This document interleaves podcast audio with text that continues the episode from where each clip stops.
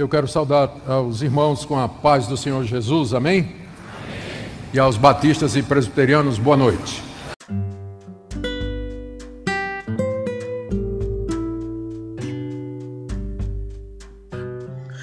Oi, tudo bem? É, passando aqui no início para avisar que o podcast foi com o pastor Zé Bruno e fazer um comunicado que a minha linha é luterana e a linha dele é, é pentecostal. Então, existem divergências, mas a gente está aqui conversando com um amigo de boa, tranquilo. E aqui são perguntas, são perguntas de dúvidas minhas e algumas perguntas que eu já tinha anotado ali direitinho. Muito obrigado e agora começa o podcast. Normalmente, quem estuda teologia é acusado de viver um cristianismo somente teórico.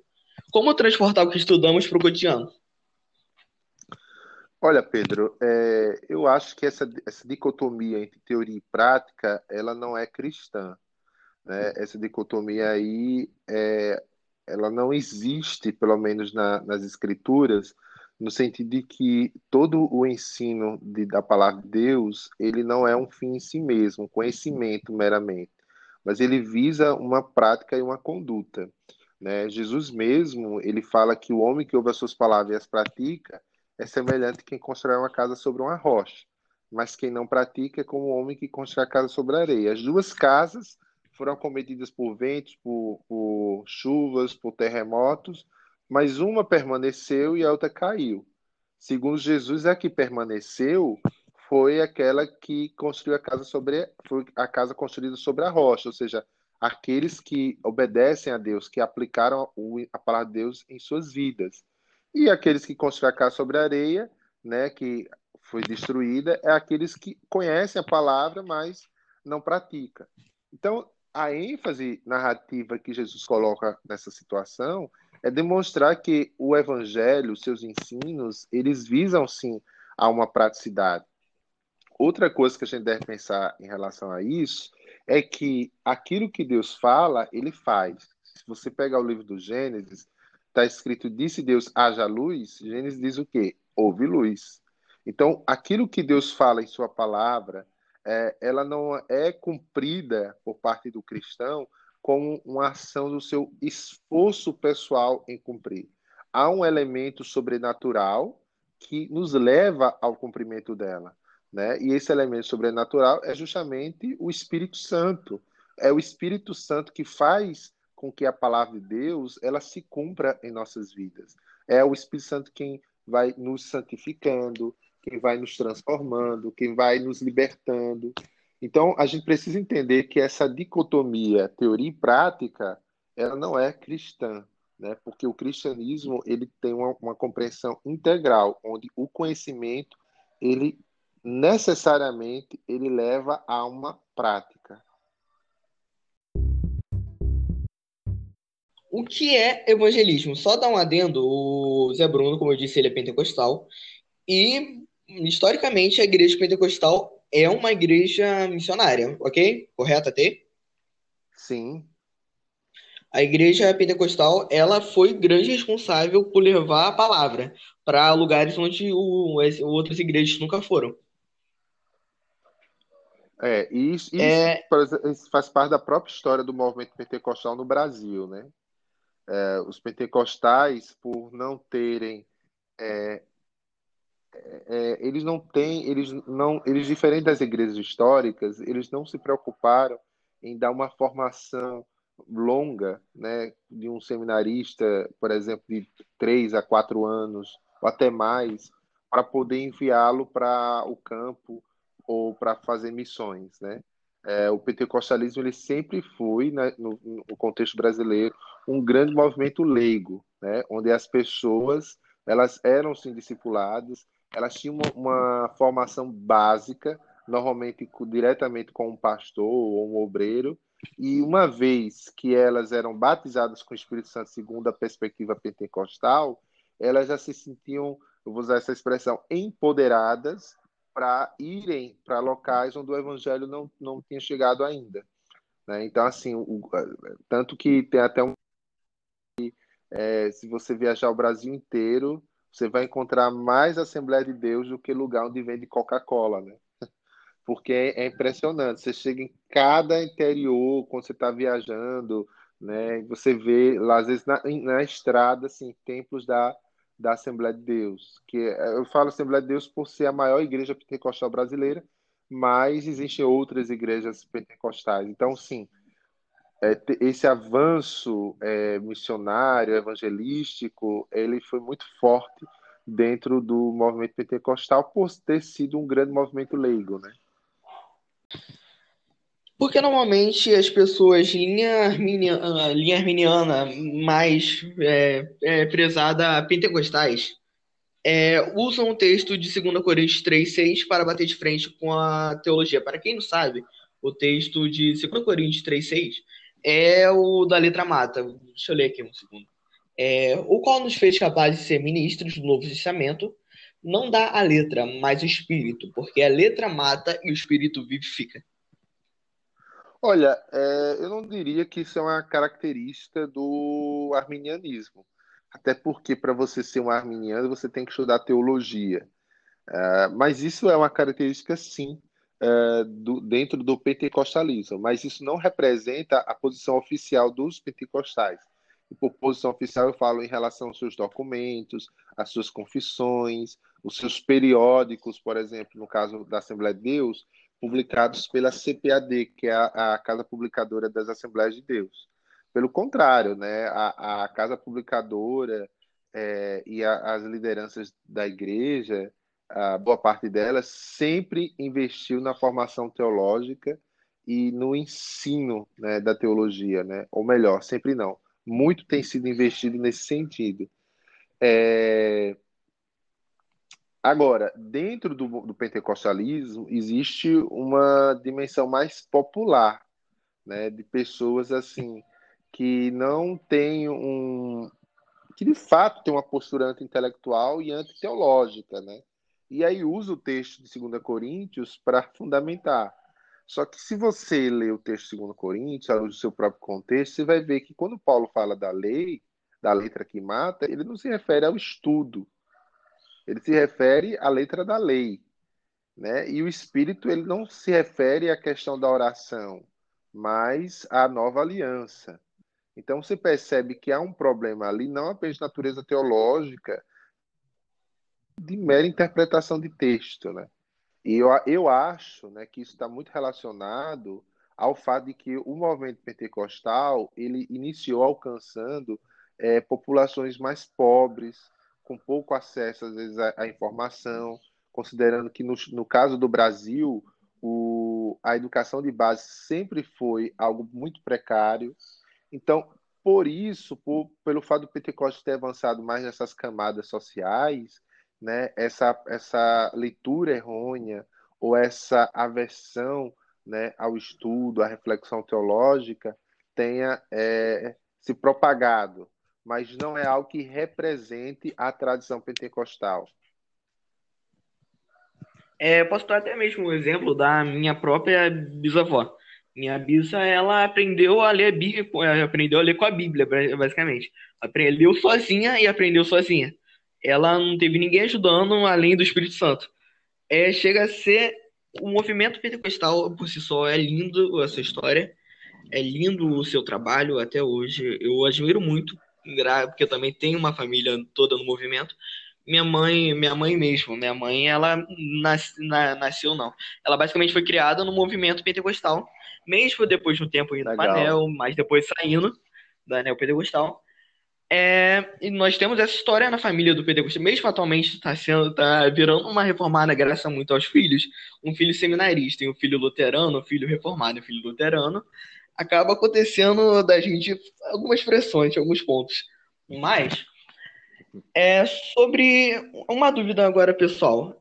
É, existe uma diferença entre as igrejas Assembleias de Deus, é, e tem as oficiais e tem as não oficiais, como na, na IPB, na IPI, existe isso, existe a independente, existe a, a do Brasil Central? Olha, é, ela é da mesma forma, assim, por exemplo, a igreja, a tradição reformada, ela é muito enorme, né? Tanto já é uma grande tradição reformada. Só que dentro dessa tradição existem várias igrejas reformadas. No Brasil, talvez a maior delas seja a Igreja Presbiteriana do Brasil, a IPB, né? mas existem outras igrejas reformadas é, além da IPB.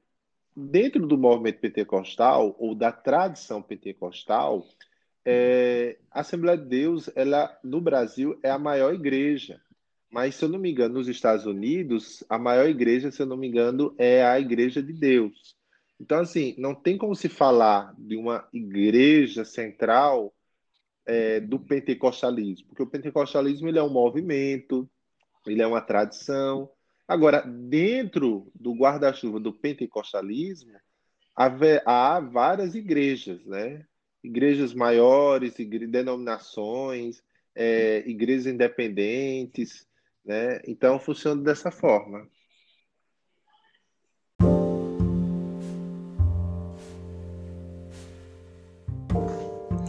Então, deixa eu dar um contexto aqui. Voltando um pouquinho, nós tivemos uma gravação que deu um erro no início. Nós gravamos duas vezes esse podcast. Então, deve ter acabado se confundindo sobre o assunto, mas dando contexto, eu tinha falado na outra gravação sobre o Evangelho de João, que João, na verdade, ele aborda tanto, ele vai, ele vai ser escrito tanto o Evangelho tanto as epístolas, vão ser para combater algumas heresias, como o arianismo, dualismo e várias outras. Eu tinha visto um texto bem interessante do senhor esses dias sobre dualismo. É, fazer a pergunta clássica: o que é o dualismo e por que pode ser considerado uma heresia? Olha, o dualismo ele é uma, um ensino gnóstico que uh, compreende o, a realidade criada como que algo fragmentado, né? Então, os dualistas gregos eles entendiam que a matéria era ruim e que o espírito é bom. Uh, e isso, de certa forma, ele. Essa ideia, você vê, como eu já mencionei, né? Quando a gente falou sobre a primeira epístola de João, é, essa ideia ela está presente ali na, na, crítica que João vai fazer aos, aos gnósticos, né? Por exemplo, no texto de 1, Corim, de 1 João 4, quando ele fala não criais em todo espírito, antes provar os espíritos saber qual é de Deus ou não, porque o espírito que nega a encarnação, esse não é de Deus, é, João fala isso porque para os gnósticos, uma vez que a, a, matéria, né, ela é ruim, né, Deus, que é espírito, não poderia se fazer carne. Então eles negavam que Jesus Cristo ele tivesse encarnado. Para os gnósticos, né, por serem dualistas, Jesus era uma espécie de espírito ambulante. É, e, e não era apenas um problema de natureza teológica, era um problema também de natureza da ortopraxia, né, da prática cristã né? porque eles achavam que era possível você viver uma vida na promiscuidade, vamos dizer assim, porque o corpo ele nunca vai ser salvo, ele já está condenado, desde que você possa conciliar talvez uma vida piedosa no que diz respeito ao espírito, o seu espírito vai estar de boa, mas o seu corpo, a sua matéria não. E essa ideia de fragmentação, ela meio que se adaptou a, a outras coisas no próprio movimento evangélico hoje.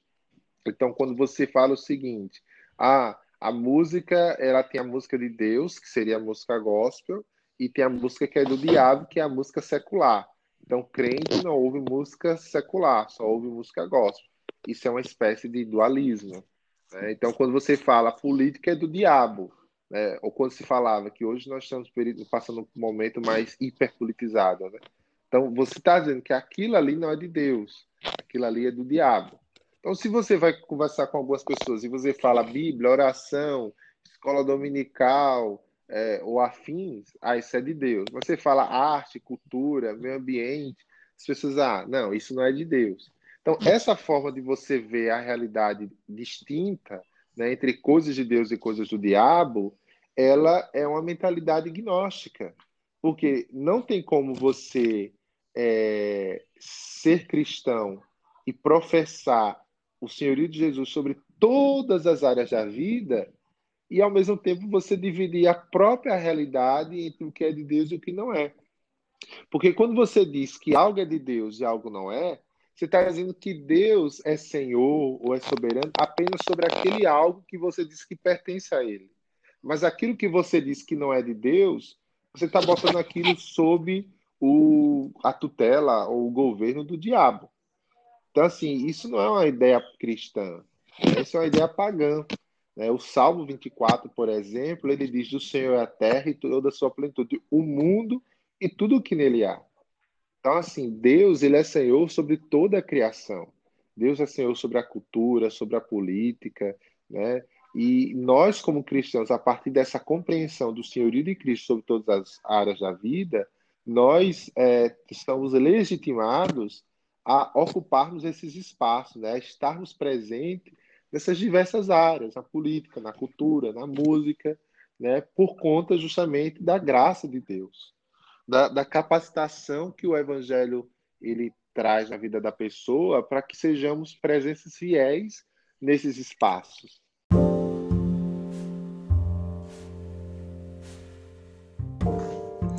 Então, deixa eu dar um contexto aqui. Voltando um pouquinho, nós tivemos uma gravação que deu um erro no início. Nós gravamos duas vezes esse podcast. Então, deve ter acabado se confundindo sobre o assunto, mas dando contexto, eu tinha falado na outra gravação sobre o Evangelho de João, que João, na verdade, ele aborda tanto, ele vai, ele vai ser escrito tanto o Evangelho tanto as epístolas, vão ser escritos para combater algumas heresias, como o arianismo, o dualismo e várias outras. Zé Bruno, o que que você está lendo no momento? Cara, é, na verdade, eu tenho que, tá, que começar a ler. É um livro que eu tô do curso que eu estou fazendo, que é uma tutoria teológica do Invisible College, lá do Pedro Dulce, né? E cada mês a gente tem dois livros para ler, né? Um ou os dois, né? E esse mês nós é, estamos para ler.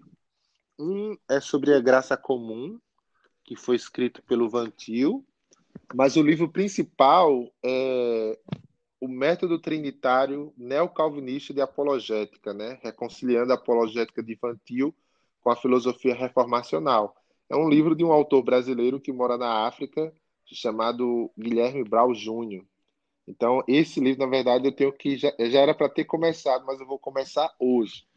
E outro livro que eu já deixei separado aqui para ler é um livro antigo que é a missão da igreja no mundo de hoje, as principais palestras do Congresso Internacional de Evangelização Mundial realizado em Lausanne, na Suíça. Então são as, as palestras né, do Billy Graham, do John Stott, Samuel Escobar, do Schaefer e outros né, que estavam lá nesse congresso. São os dois livros que eu estou lendo e outro que eu tenho que começar a ler é, falar o meu aqui. Eu, esses dias, terminei, um tempinho atrás, terminei Cristianismo Puro e Simples, do de Lewis. Maravilhoso livro. Legal. Perfeito. É, e agora eu tô lendo do livro do Augusto Nicodemos, eh, Augusto Nicodemos Lopes, do Apóstolos, a verdade bíblica por trás do apostolado. Vou te falar, é perfeito. O livro é ótimo, falando sobre a heresia da nova reforma apostólica. Não tem?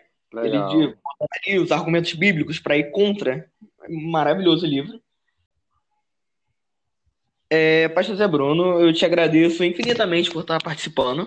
É, e espero, não sei se o senhor vai gostaria de participar, mas de uma próxima vez, quem sabe? Claro, cara, vai ser um prazer. É, esse é o seu primeiro podcast, né? O primeiro episódio do seu podcast. E eu gostei, foi muito bom. É, apesar de você não ser pentecostal, ah, você foi muito simpático é, à tradição pentecostal e eu acho que a própria experiência familiar contribuiu com isso e foi muito bom. Eu espero que os ouvintes gostem e que você possa continuar e ser bem sucedido nisso aí. Eu gosto muito de podcast, né? Acho que é uma coisa que dá para você fazer correndo, andando, ir para a rua, já põe o fone ali é, eu acho que é muito legal.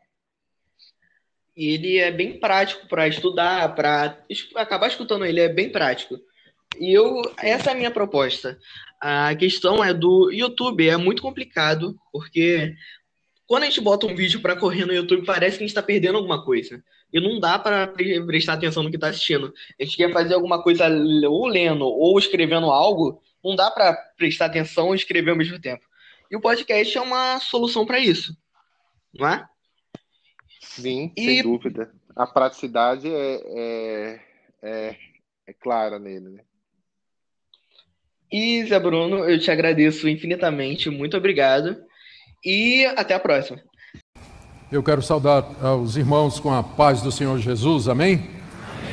E aos batistas e presbiterianos, boa noite.